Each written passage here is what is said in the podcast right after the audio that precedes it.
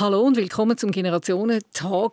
Heute reden wir über ein Thema, das die meisten von uns wirklich Mühe haben, darüber zu reden. Es geht um den Tod und wie wir damit umgehen oder eben nicht umgehen. Und wenn man vom Tod redet, dann brennt einem ja immer eine Frage unter den Nägeln. Was passiert eigentlich nach dem Tod? Und auf genau diese Frage haben Niklas Branschen, Jesuit und Zen-Meister 83 und Journalistin Yvonne Eisenring, 34, das gesagt. Ich glaube auch, es ist nicht fertig. Aber ich weiß es effektiv nicht. Wenn es so, ich, ich finde, es lohnt sich für mich nicht, da eine lange Diskussion oder fast einen Streit anzufangen, weil solange ich das nicht weiß, suche ich für mich eine Antwort, wo mich durch die Trauer irgendwie, wo ja, wo mich tröstet.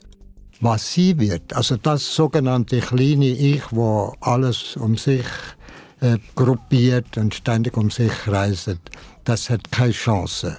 Das lehnen wir im Tod zurück. Und dann ist die große Frage, was bleibt? Und ich meinte, es bleibt das, was Liebe schafft. Generationentalk. Ein SRF-Podcast für Fragen und Antworten zwischen den Generationen. Mit der Heidi Ungerer. Herzlich willkommen, Yvonne Eisenring und Niklaus Branschen. Ihr seid ja ganz eine spezielle Paarung für mich, weil ihr sind meine ersten Gäste vor sechs Monaten. Ja, und in der Zwischenzeit ist recht viel gegangen. Ich weiß, dass ihr beide an einem Buch geschrieben habt und das ist glaube ich fertig geworden mittlerweile. Und bevor ihr ins Gespräch geht, zuerst noch die Frage, was möchtet ihr heute trinken? Ich nehme gerne einen Espresso. Ein Espresso und du? Oder ein Kaffeecreme. Sehr gut. Also, kleiner Moment. Ich habe nicht gewusst, du hast auch ein Buch geschrieben. Und über was geht das Buch? Es geht um das Betten. Wir kennen Leute, die nicht glauben, das Betten. Also mhm. Agnostiker mhm. oder Atheisten kennen die Betten und wenn ja, wie? Und wie sollen wir beten? Jetzt sind wir, ich frage jetzt zurück nach deinem Buch. Ich habe einen Roman geschrieben, fertig geschrieben endlich ähm, und habe auch die Zeit genutzt. Ja, ich bin habe mich eingeschlossen. Danke vielmals für den Kaffee. Ich habe mich eingeschlossen in Paris äh, in einem kleinen Studio und bin wirklich dort äh, äh, am Schreiben gewesen, fast einen Monat. Jetzt will ich sagen Tag und Nacht, aber das stimmt nicht. Ich habe den Tag durch einmal nicht geschrieben, sondern bin joggen, bin spazieren oder habe irgendjemanden getroffen und habe aber wirklich jede Nacht von 10 bis um 5 Uhr geschrieben. Und ich weiss, die Leute äh, haben immer das Gefühl, ich sage einfach so ein bisschen am Umreisen und mache nichts, aber ich habe aber ich arbeite schon einfach in der Nacht, wo es niemand merkt. Weil ich den Tag durch bin ich so abgelenkt von, von der Welt und vom Leben, dass ich immer muss warten bis alle schlafen. Und dann habe ich aber habe ich, habe ich, äh, wahnsinnig viel geschafft. Ich bin dann auch, nicht können einschlafen, weil ich bis um 5 Uhr so lange studiert und dann habe ich an diesen Figuren weiter studiert. Und, aber es ist jetzt fertig. Es ist, äh, es ist vor drei Wochen fertig geworden. Schön. Das kann ich so gut nachvollziehen, Yvonne. Ich bin auch ein totaler Nachtmensch. Mhm. Ich könnte am letzten Nacht arbeiten und finden, zum nichts verpassen vom Leben, ja. auch zur Nacht arbeiten. Ich kann es so gut nachvollziehen. Da kommt, passiert auch nichts, es kommt nichts rein. Genau. Es ist irgendwie, man hat einfach so ein die Welt für sich. Ja, ja, das ist eine spezielle Stimmung. Mhm. Könnten wir auch mal eine Sendung machen über die Nacht, das spezielle ja. Gefühl in der Nacht. Ja, wir kommen heute äh, zu einem ganz anderen Thema. Ähm, es ist ein Thema, das alle von uns irgendwann muss beschäftigen. Jetzt auch gerade in der Corona-Zeit ist es natürlich sehr aktuell. Ich werde mit euch über den Tod reden und über unseren Umgang mit Trauer und Tod, weil es in der westlichen Gesellschaft mindestens doch ein rechtes Tabu ist. Und mich nimmt Wunder, was ist der Tod für euch, wenn ihr den so für euch persönlich müsstet beschreiben hat er ein Gesicht? Hat er, was löst er für Emotionen aus? Yvonne, kannst du mir das sagen? Puh. Der Tod.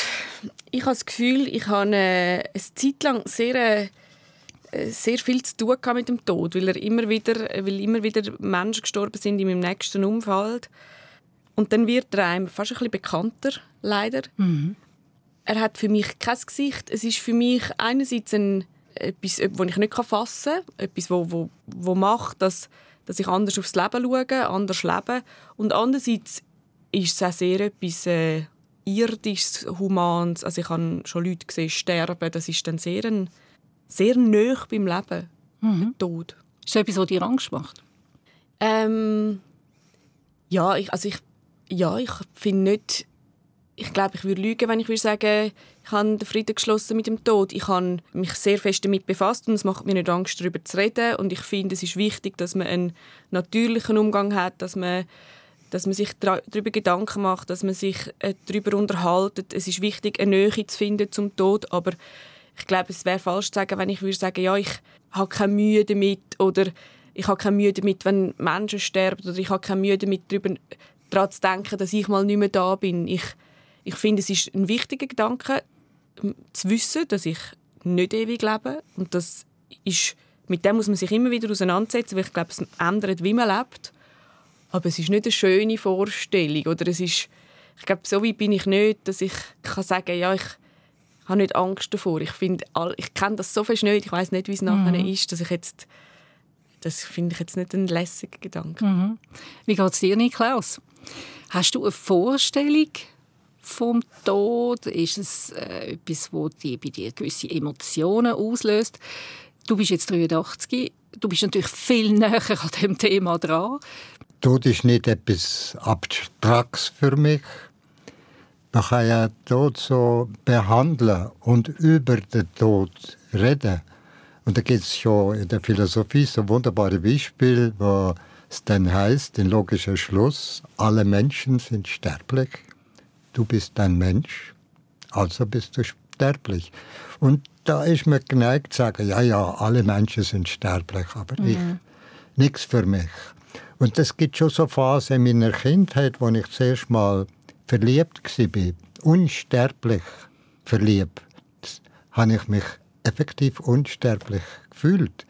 Dann ist es wirklich weit weg gewesen.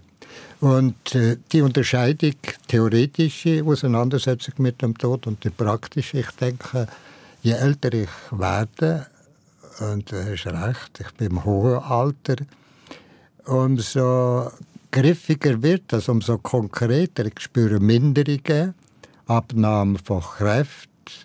Da kann man sich fast an den Finger abzählen, dass das äh, in nicht allzu großer Ferne zu Ende geht. Es macht mir keine Angst. Es ist ein Teil vom Leben.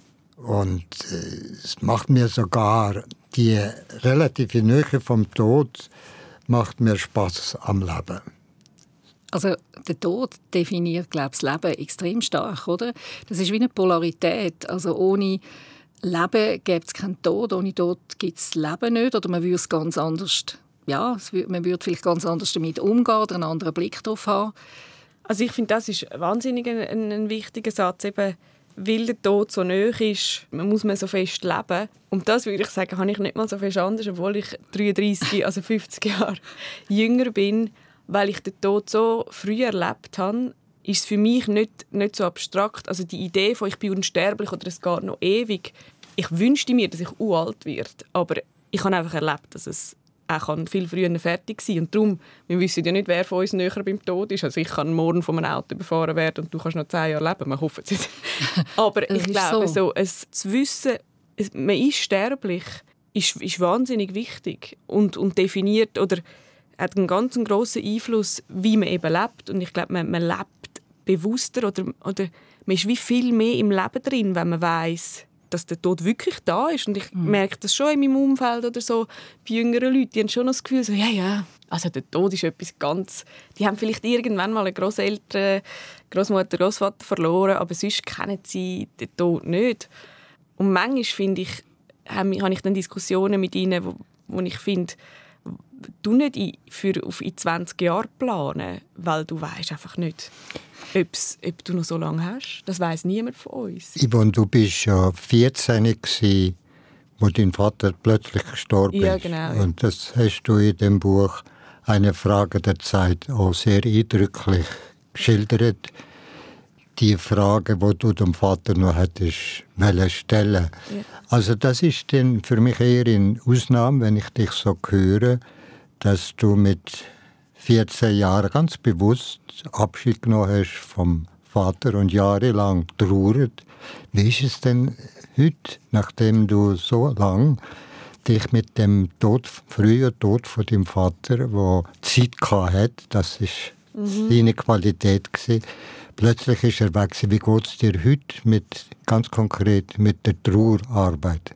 ich habe das Gefühl, ich habe, ich habe viel Trauerarbeit gemacht. Wir haben, wir haben das Thema Eben, also mein Vater ist gestorben, ich, ich muss es vielleicht noch schnell erzählen. Genau, Niklas hat schon angetönt, ich hätte es sonst auf jeden Fall natürlich auch noch gebracht. Also er ist gestorben gerade anfangs von deinen Sommerferien, genau. wo du 14 warst, an einem Herzinfarkt zusammengebrochen. Also ein riesen Schock für dich. Ja. Ja, und für mich ist auch die Frage, wie, wie gehst du, oder was hat es verändert? Wie gehst du heute mit Trauer, mit dem Tod um? Es hat sicher etwas verändert, wenn man das so früh erlebt. Ja, man, man, man wird äh, gut im Trauern. Also ich finde, das ist wie, wenn man das erste Mal Liebeskummer hat, hat man ja das Gefühl, Jesus Gott, das, das schaffe ich nie, es wird nie mehr mir gut. Und beim dritten Mal merkt man dann, ja gut, ich weiß, ich muss jetzt einfach ein paar Monate durchheben und dann wird es besser. Und bei der Trauer würde ich jetzt auch sagen, wenn ich weiss, jemand, der in meinem Umfeld jemand Nächstes verloren hat, bin ich eine gute Stütze, weil ich kann nachvollziehen, wie sich was anfühlt, obwohl es für jeden anders ist. Mein Leben ist, ist super. Und es ist überhaupt nicht so, dass ich jetzt das Gefühl habe, da ist eine Lücke. Ich wünschte mir, mein Vater wäre rum, aber das ist äh, so, wie es ist, sehr reich und, und es hat die richtigen Personen oder super grossartige Personen an, an den Stellen, wo mir Kraft geben und wo, wo, wo ich kann auftanken kann und wo mir eine Stütze sind. Ich finde, es ist brutal, so etwas zu erleben, wenn man so jung ist. Ich wünsche das niemandem mit Anfangs 13 äh, zu sehen, wie der Vater stirbt, einfach weil weil man irgendwie ich finde eben die Idee von man, man ist unsterblich, darf man schon auch noch ein Zeitchen haben in der Jugend. Man soll sich unsterblich fühlen. Man muss das nicht so mhm. näher erleben, dass das nicht so ist. Ich habe, glaube viel Gutes daraus können ziehen eben, dass ich heute ein Leben führe, wo, wo wahrscheinlich von dem beeinflusst ist, was ich das Gefühl habe, ist, ist, gut, ist ein guter Effekt. Und dann gibt es ganz sicher Momente, wo ich schade finde, dass mein Vater nicht rum ist. Hat es dazu geführt, dass du heute sehr intensiv lebst? Ich meine, du, du lebst auch anders als der Durchschnitt in deinem Alter. Du nimmst dir Freiräume und du hast auch schon gesagt, es ist mir wichtig, dass ich mein Leben gestalten kann. Hat das mit dieser Erfahrung zu tun? Ich glaube, sehr fest, ja. Also es hat mit verschiedenen Sachen zu tun, dass ich mir viel Zeit nehme für, für Menschen in meinem Umfeld. Das hat viel mit dem zu tun. Das hat aber auch damit zu tun, dass mein Vater äh, und meine Mutter sehr unkonventionell uns aufgezogen haben. Sie sind beide 50 Prozent daheim Das ist in den 90er Jahren total pioniermäßig. Mhm. Sie wäre es auch jetzt noch. Und ich glaube, das hat damit das hat sicher einen Einfluss gehabt, aber es hat einen Einfluss, dass ich wahrscheinlich immer wieder denke, wie kann ich mir die Zeit jetzt ohne irgendwie anderen zu schaden, aber so gestalten, dass es für mich, äh, dass ich etwas lerne oder dass ich etwas kann äh, erleben oder ich, ich will wie nicht meine Zeit mit mit Reality-Shows verbringen, wenn ich selber ein Leben habe, ähm, und das hat sicher einen Einfluss, ja, dass ich finde, mhm. es kann einfach vorbei sein. Oder es kann auch vorbei sein mit Menschen, die du gerne hast. Die können einfach wirklich weg sein. Und ich glaube, das ist etwas gut, oder das finde ich ist etwas Positives, was ich daraus ziehen kann. Also das Leben im Moment, wenn man sich bewusst ist, es kann jederzeit einfach auch vorbei sein. Also ich glaube, das hat einen großen Einfluss. Ich habe das wie müssen lernen. Also ich habe auch schon einige äh, Todesfälle erlebt von Menschen, die mir sehr, sehr nahe gestanden sind in meinem Umfeld. Das ist aber erst, hm, vielleicht etwa vor zehn Jahren, ist das erst mal passiert und erst seitdem habe ich das Gefühl, kann ich mit dem Thema in einer gewissen Offenheit umgehen. Und es hat schon einmal dazu geführt, dass ich es jetzt und den Moment einfach viel, viel bewusster wahrnehme. Übrigens auch Corona. Also ich finde auch die Zeit, wo wir jetzt drin sind, die führt mindestens bei mir dazu, dass ich den Moment viel, viel dankbarer und intensiver erlebe als vorher. Was es genau ist, bin ich mir noch nicht ganz schlüssig. Vielleicht hast du eine Antwort darauf, Niklaus. Ja, du sprichst jetzt die Zeit an, wo wir mit drin sind. Genau, ja. Und ich stelle einfach fest, dass in letzter Zeit, in den letzten Wochen, Monaten, eigentlich das ganze Jahr, sehr viele Anfragen an mich gekommen sind von verschiedensten Medien, zu Themen etwas zu sagen, was das Ganze betreffen. Leben und Tod, Ursprung und Hand, Sinn. Und das ist natürlich eine günstige Zeit, wo man mhm. nicht weiß, wie es weitergeht. Es ist so eine Ungewissheit, eine Hängepartei. Und die, das Nicht-Wissen hat zwei Reaktionsmöglichkeiten. Einerseits sich informieren bis zum Geld nicht mehr, alles äh, in sich hineinfressen an Informationen dann meint man, jetzt Hannes. Und das andere ist, sich an dieser Ungewissheit stellen. Wie geht es weiter? Geht es weiter? Das Leben ist tatsächlich begrenzt. Die Corona ist jetzt da, aber wer weiß, was noch kommen mag, was alles auf uns wartet. Ich will den Teufel nicht an die Wand malen, aber wir leben in einer Zeit, wo es Planen schwierig wird. Und dann gibt es aber, wie gesagt, die eine Möglichkeit, weitermachen wie bisher, Business as usual, mhm. oder über Bücher gehen mhm. und sagen, ja, was zählt? Mhm. Was zählt wirklich? Was verhebt? Und da stelle ich fest, dass in der Zeit, wo wir jetzt mit drin sind, noch in äh, Nachdenklichkeit zu spüren ist bei den Menschen und ich selber gehe auch gerne in mich und sage, frage mich, wie geht es weiter, was kommt mhm. noch? Einfach zum nochmal auf, wirklich auf den Tod zurückkommen, geht es dann weiter nach dem Tod für dich? Es geht weiter. Die Frage ist tatsächlich, wie. Also, in dem Buch, das wir am Anfang erwähnt haben, habe ich auch über den Tod geschrieben.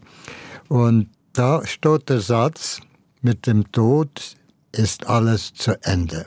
Punkt. Zu Ende geht, was wir uns so angeeignet haben, also was wir uns so zurechtgelegt haben, was wir uns angeeignet haben, was wir in unseren Wünschen, Fantasien uns zurecht machen, das geht zu Ende es ist, was sie wird. Also das sogenannte kleine Ich, wo alles um sich äh, gruppiert und ständig um sich reist, das hat keine Chance. Das lehnen wir im Tod zurück. Und dann ist die große Frage, was bleibt? Und ich meinte, es bleibt das, was Liebe schafft. Was bleibt? Schaffen die liebenden Menschen, die, die sich hingehen, die, die sich engagieren. Das ist das spüren wir schon zu Lebzeiten. Das ist nicht verloren. Was ich gebe, äh, was ich, wo ich mich hingebe, da entsteht ein Feld, ein Kraftfeld, wo der Tod nicht begrenzt. Die Liebe ist quasi ewig, unsterblich, höre ich da raus. Das ist ein ja, schöner Gedanke. Und äh, es wird ja von Gott gesagt, dass er die Liebe ist. Und das ist mhm. eine sehr gute Umschreibung von der mhm. Wirklichkeit, die man mhm. Gott nennt. Das ist wirklich. Äh, und es ist nicht so, dass da irgendwo in Gott ist, wo ewig lebt, sondern im Funken, im Funken von Gott ist in uns. Und das können wir in bestimmten Momenten, in Meditationen, aber auch in einem, auf einem Spaziergang, können wir spüren. Da ist etwas, das nicht zerstört wird, wo bleibt. Wenn man das so kann sehen, dann hilft das natürlich extrem, denke ich, durch die Zeit zu kommen. Oder? Es, es ist irgendwo auch sehr tröstlich oder schön, der Gedanke. Wie geht es dir, Yvonne? Siehst du das auch in die Richtung oder hast du da ganz andere Vorstellungen? Ich finde, das ist der einzige Zweck, der muss die Vorstellung erfüllen muss. Weil der Niklaus weiß es nicht, ich weiß es nicht, wir wissen alle nicht ganz sicher, was nachher passiert wir sind nicht dort gewesen. Es ist nicht, dass ich kann sagen ich weiß, wie es am HB aussieht, ich bin gerade vorne vorbei. Wir wissen es effektiv nicht. Und ich glaube, darum ist es doch am besten, man findet für sich eine Antwort, die wo, wo tröstlich ist. Also, ich glaube auch, es ist nicht fertig. Aber ich weiß es effektiv nicht. Wenn es so, ich, ich, es, es, ich finde, es lohnt sich für mich nicht, da irgendeine eine lange Diskussion oder fast einen Streit anzufangen, weil solange ich das nicht weiß, suche ich für mich eine Antwort, wo mich durch die Trauer irgendwie, wo ja, wo mich tröstet. Und der Gedanke, dass mein Vater jetzt nicht wirklich einfach unter der Erde liegt und vor sich hin modert, ähm, sondern irgendeiner Form, keine Ahnung, ähm, zuschaut, was ich mache, ob das so ist oder nicht, finde ich, ist nicht so relevant. Für mich hat es mir hat's geholfen, das zu denken. Und dann finde ich, ist das schon, hat das schon seinen Dienst erfüllt. Mhm.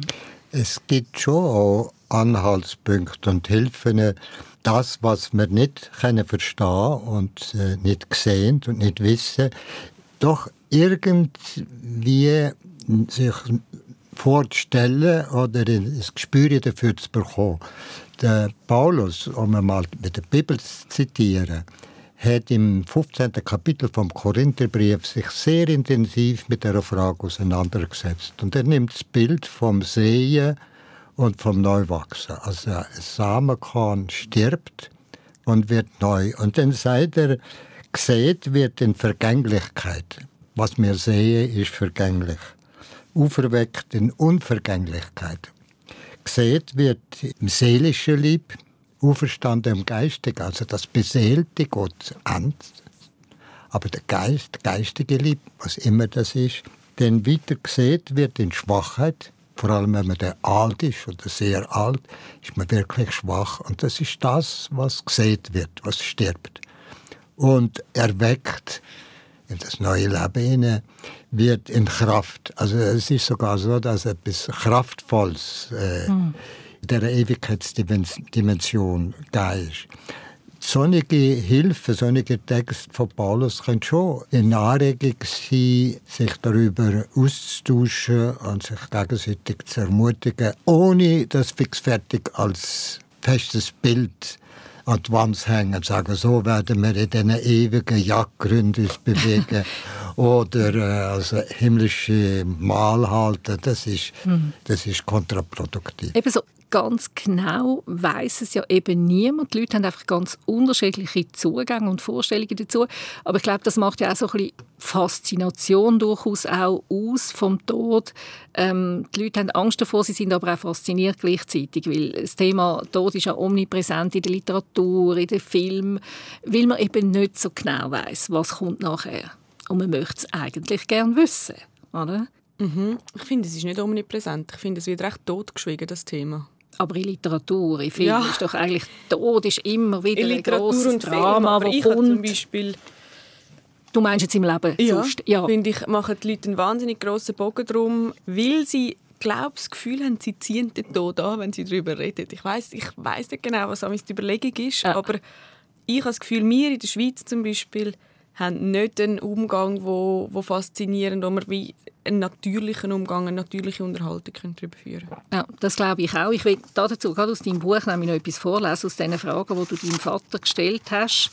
Eine Frage der Zeit. Ähm, hat es da Passagen, die ich interessant finde, wie wir mit dem umgehen oder nicht umgehen mit der Trauer. Da hast du geschrieben, Trauern fühlt sich manchmal an wie eine Krankheit. Eine Krankheit, bei der viele, obwohl es keinen Sinn macht, Angst haben, dass sie ansteckend sein könnte.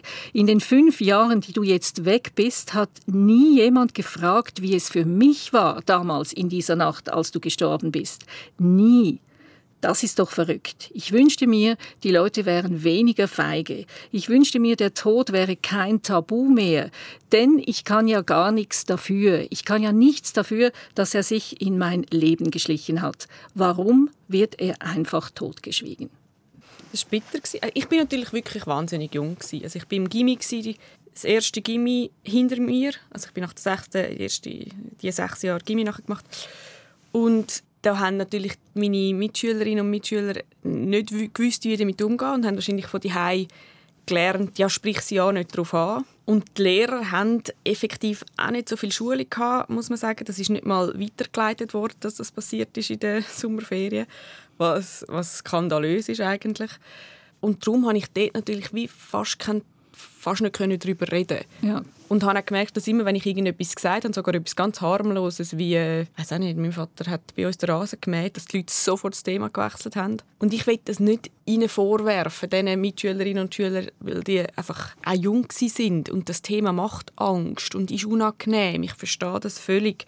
Es hat sich aber das stimmt, das habe ich nach diesen fünf Jahren geschrieben. Es hat sich aber auch nachher nicht wahnsinnig geändert. Also ich habe das Gefühl, es ist immer noch so, dass viele Leute so Panik haben vor dem Thema, dass das Thema wechselt, wenn es angesprochen wird. Oder ich erlebe oft, dass wenn ich sage, mein Vater ist früh gestorben, dass die Leute mich entgeistert anschauen, panisch, haben Angst, dass ich jetzt in Tränen ausbriche, obwohl mhm. das ja für mich, also ich habe viel brüllt, aber mhm brülle jetzt nicht jedes Mal, wenn ich von meinem Vater rede. Da gibt es auch ganz viel Schönes zum Erzählen. Es ist jetzt auch nicht so etwas, wo ich ja jetzt irgendwie noch einen Schmerz... Also man hat immer einen Verlust und einen Schmerz, aber es ist nicht etwas, was akut da ist. Aber ist es vielleicht auch ein Generationenthema durchaus? Also ich kann ja nachvollziehen, dass man als junger Mensch ist das Thema einfach weiter weg und man möchte ja auch niemanden verlieren. Und wenn man eben älter wird, dann ist man ja wie auch gezwungen, sich mehr mit dem zu befassen, dass das Leben endlich ist. Irgendwann kommt der Punkt, wo du nicht mehr Einladungen zu Partys bekommst, sondern mehr zu Beerdigungen. Das ist total ein krasser Einschnitt im Leben, wenn man das realisiert. Oder? Dass irgendwann einmal ab 60 kommen einfach viel mehr Beerdigungseinladungen als, als äh, Einladungen zu Festen. Aber vielleicht ist das auch wieder in unserer westlichen Welt so. Aber redet man dann mehr über den Tod? Das ist, also ich meine, mhm. hat man dann wie einen besseren also, Diskurs? Was die Präsenz vom Tod oder das Reden über den Tod ist oder die Medien, die doch das zum Thema machen, das ist das eine. Was aber fehlt und was wegfällt, ist das Sichtbarmachen auch in den Ritual. Wenn ich mhm. denke, dass in meiner Jugend im Wallis, wenn jemand gestorben ist, in ganze Stunde, also 60 Minuten lang, haben die Kirchenglocken geläutet. Und man hat so schön gesagt, das Ende läuten. Man mhm. läutet, läutet, das Ende. Und wenn der, je nachdem wie der Wind war, im Nachbardorf jemand gestorben ist, dann hat man das vernommen über das Gelüt, das so vom Pferd gekommen ist. Und die Frage war dann, wer ist jetzt gestorben? Die Ritual und dann Beerdigung und die Aufbahrung auf dem Dorfplatz, das ist weggefallen. Von daher ist so die Greifbarkeit oder auch die, die, die weg. Aber das Faktum, der Tod als Thema, stelle ich fest, das haben wir ein bisschen vorher auch schon diskutiert, ist sehr präsent. Die Frage mhm. ist, wie noch lasse ich es mir kommen? Mhm. Und dann deine Frage jetzt, wie ist es mit den Jungen und mit den Alten? Ich finde es himmeltraurig, wenn alte, sehr alte Menschen ich rede jetzt mal von meinen Beobachtungen, so tun, als ob das kein, nicht, nicht realistisch wäre, nicht, äh, kein Thema ist. Die, die machen sich Gedanken, was sie alles könnte unternehmen. Und da verpassen die etwas, weil die Auseinandersetzung, und das ist meine Haltung, die Auseinandersetzung mit dem Tod, die ganz konkrete Konfrontation mit dem eigenen Tod, macht das Leben reicher. Ich nehme ein Beispiel. Vor drei Jahren, gut drei Jahren, hatte ich einen größeren Eingriff. Gehabt, wo mir der Chirurg gesagt hat, seiner Mutter würde er die Operation nicht empfehlen, obwohl die gleich alt war. Ich habe mich geschmeichelt gefühlt und habe gefunden, ja doch, mir traut er das noch zu. Mhm. Aber der Eingriff, der ja hätte anders ausgehen hat mich dermaßen massiv mit dem mit Faktum konkret Tod konfrontiert, dass ich so eine Liebe äh, in dieser Phase nach der Operation, bei der Rekonvaleszenz, so eine Liebe zur Natur, zur Umgebung, zu den Menschen, zum Leben allgemein empfunden habe, die ich nicht missen möchte.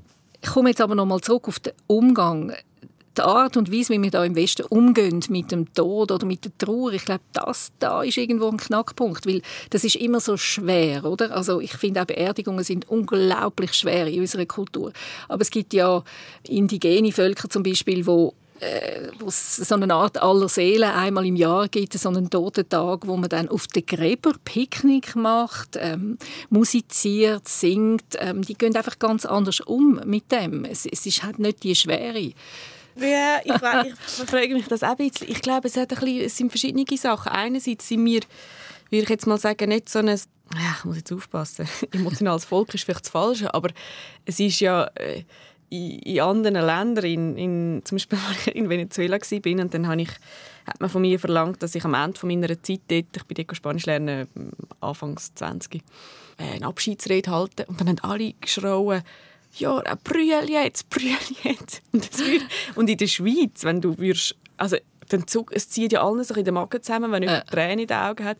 Ich glaube, wir mit Emotionalität haben wir keinen offenen, lockeren Umgang. Also man brüllt im, Im Stillen, im, Stillen, im Versteckten. Es ist, äh, das ist ein Grund. Also so Trauer dann öffentlich machen ist, ist den Leuten unangenehm. Das ist für mich auch das Buch ist, ist, ja sehr persönlich und, und mein Hauptgrund, dass ich das veröffentlicht habe, ist, dass ich finde, wir müssen eben wie einen, einen offeneren Umgang damit haben. Man muss Trauer, also vor allem Trauer muss irgendwie stattfinden und muss die Leute, die, die, die trauern, man findet, man findet, ja, das stimmt, in der Literatur und, und in den Medien und überhaupt wird der Tod schon, ist der Tod schon ein Thema, aber der ist dann immer spektakulär oder mhm. irgendwie krass und mhm. verrückt. Aber die stille Trauer, die wird selten angesprochen. Und, und der Wunsch vom Buch war auch, dass man, wie, wenn man selber trauert, wie weiß okay, das hat jemand anderes auch schon durchgemacht. Und, und es wird zum Thema gemacht. Also ich habe mhm. gefunden, ich, wo ja eben, wie du äh, vorhin gesagt hast, Niklaus, noch weiter weg bin von Tod, wo, wo, wo sehr fest, äh, wo jung und, und sehr fest im Leben bin, dass das eben von diesen Leuten auch in meiner Generation muss zum Thema gemacht werden, weil es mhm. gibt ja gleich immer wieder Leute. Also ich mhm. habe gleich immer wieder Leute in meinem Umfeld, die jemanden verlieren. Und ich glaube, es braucht vielleicht einfach noch mal ein paar so Bücher oder man müsste immer wieder mal ein Ritual schaffen oder äh, Genau, ich glaube, Rituale sind ja. wichtig. Du hast ja dir wie ein Ritual geschaffen mit diesen Fragen, die du dann über Jahre in deinem Tagebuch ja. notiert hast, oder? Sehen wir wie bei, mhm. bei deinem Thema auch, von dem Ritual. Also ich sehe es nicht so kontrastreich. Die eine in Mexiko, da gibt es ein sehr schönes Büchlein, wenn wir schon bei den Büchern sind, von der Milena Moser, wo schreibt über den unbeschwerten Umgang mit, äh, mit dem Ende. Und bei uns ist es nur äh, langweilig und traurig, die Beerdigung. Mhm. Ich habe vier, genau vier in dem Corona-Jahr Menschen dürfen begleiten am Schluss und dann die Beerdigung leiten. Abdankung. Und das sind keine jetzt so todtraurige Anlässe, sondern es war mit Musik verbunden, gewesen, mit einem kleinen Essen, Essen am kleinen Rahmen, mit der Aussicht dann später aber das nachzuholen. Aber das ist auch ein Zusammenrücken, ein Verbinden miteinander gewesen. Also die Angehörigen, zum Teil auch über Zoom, sind dann von Amerika zugeschaltet bzw. das miterlebt. Das ist immer auch ein Moment von sich finden, von Zusammenfinden. Es ist so wie, wenn etwas Schlimmes passiert, die Herde, wir sind auch Herde, Tier, rückt man zusammen und gibt sich sozusagen bildlich gesprochen warm und auch buchstäblich. Es ist vielleicht auch, kommt auch darauf an, wie man das macht. Ob man das nach dem Schema XY abhandelt oder ob man aus der Situation heraus mit den Menschen, die da sind, Vier macht. Es ist ein, ein Auferstehungsvier. Aber man nennt äh, das vielfach nicht einfach nur Totenvier, sondern ein Auferstehungsvier, das durchaus auch einen frohen Akzent darf haben ich glaube auch, dass so im Moment das Zusammensein mit der Gemeinschaft, mit den Angehörigen, auch das gleiche Mal, dass das eigentlich eine total gute Funktion hat. Aber nachher, die Zeit nachher ist ja dann ganz schwierig, wo dann erst die Trauer richtig einsetzt. Und ich glaube, dort auch soll ich sich das aus, deinem, aus deiner Frage oder aus deinem Buch, Yvonne, hast du dich mega allein gefühlt. Weil dann wo niemand mehr darüber reden. Es ist dann wie die Beerdigung ist durch, es ist abgeschlossen und dann sollte man eigentlich wieder zum Alltag übergehen. Mhm. Oder ich glaube, dort, dort sitzt noch das Problem. Ich finde auch, also ich habe mich nicht mega allein, ich habe, also ich finde, meine Mutter hat es super gemacht. Die, die, das ist nie irgendwie, eben bei uns die ist das Thema sehr fest diskutiert worden und wir haben viel über meinen Vater geredet. Also sie hat uns sehr trauern und auch uns auch aufgefangen. Und das finde ich ist ein rechter Spagat, wenn du selber auch in einer Trauer bist. Aber sonst ja, finde ich die Zeit eben, wie soll sagen, tricky, finde ich die Zeit schwierig, weil am Anfang, also die, das habe ich ja auch nicht gewusst, die erste Zeit, nachdem jemand stirbt, ist, das ist das geht total ab. Also man muss so viele Sachen organisieren, Briefe verschicken, da Leute einladen. Es kommt jeder vorbei die ersten zwei Wochen also ist man wie auf einem Trip, wie auf einem Drogentrip. da passiert so viel, wo man muss und es kommen die ganze Zeit Leute vorbei und du wirst von Leuten umarmt, die du noch nie gesehen hast und und nachher ist das fertig. Und in diesen zwei Wochen checkst du ja gar nicht, dass wirklich jemand gestorben ist. Also bist ja eh, du kommst gar nicht ganz draus irgendwie. Und, und dann merkst du, dass da jemand fehlt.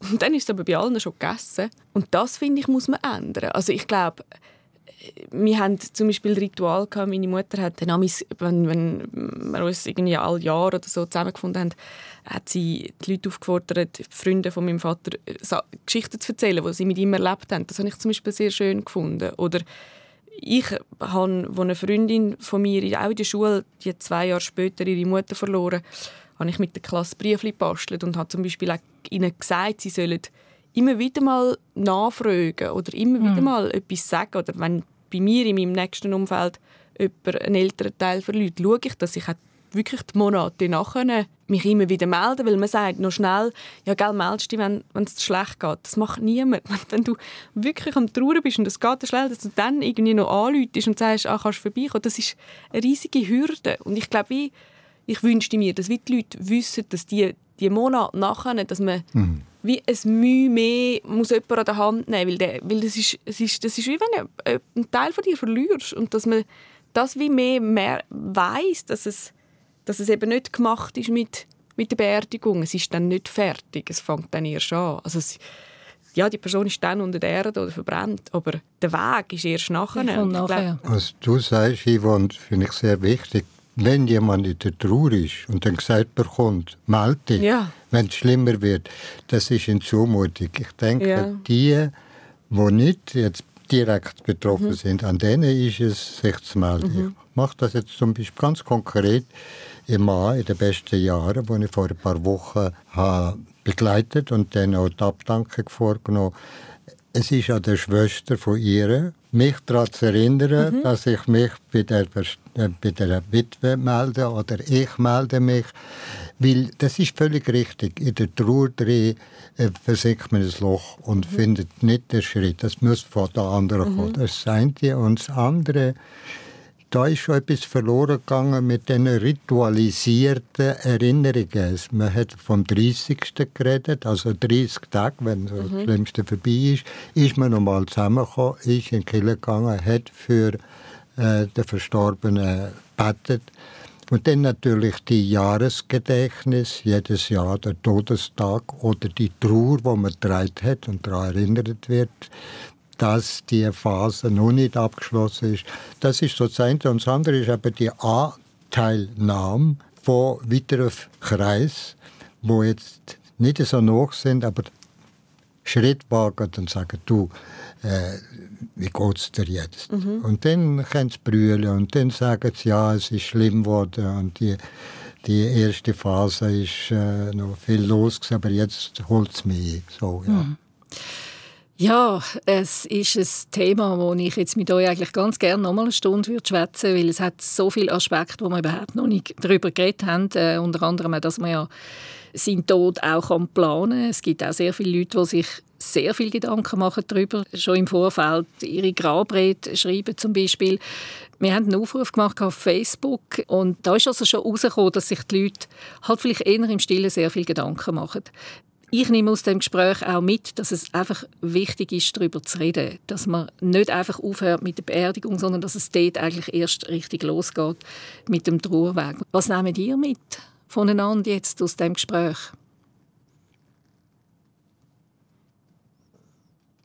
Ich nehme das mit, wo wir jetzt über drei Generationen hinweg wenn ich denke 32, dieses Alter Heidi so 59 und ich über 80.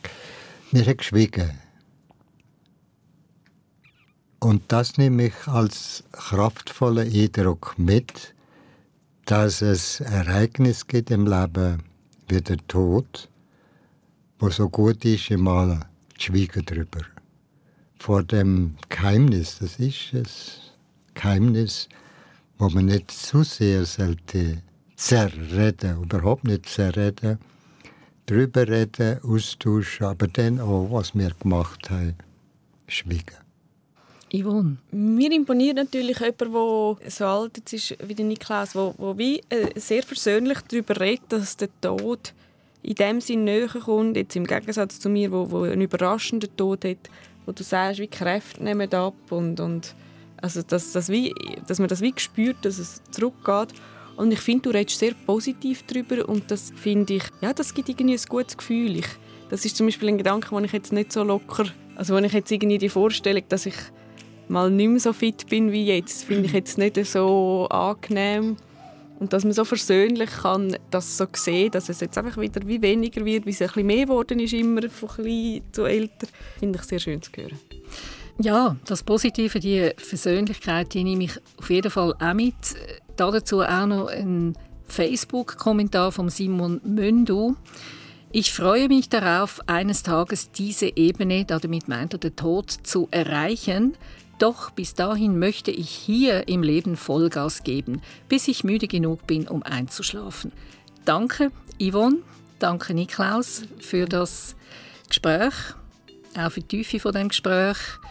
Und ja, ich freue mich, wenn ihr auch diesen Podcast shared und liket. Da freue ich mich sehr drüber. Ich bin Heidi Jungerer und freue mich, wenn ihr in zwei Wochen auch wieder dabei seid. Bis dann eine gute Zeit und schaut euch gut und lebt. Merci vielmals. Generationentalk. Ein SRF-Podcast für Fragen und Antworten zwischen Generationen. Auf srf.ch/audio. Host Heidi Ungerer, Produzentin Sabine Meyer, Layout Sascha Rossier, Online Andrew Jones, Projektverantwortung Susanne Witzig.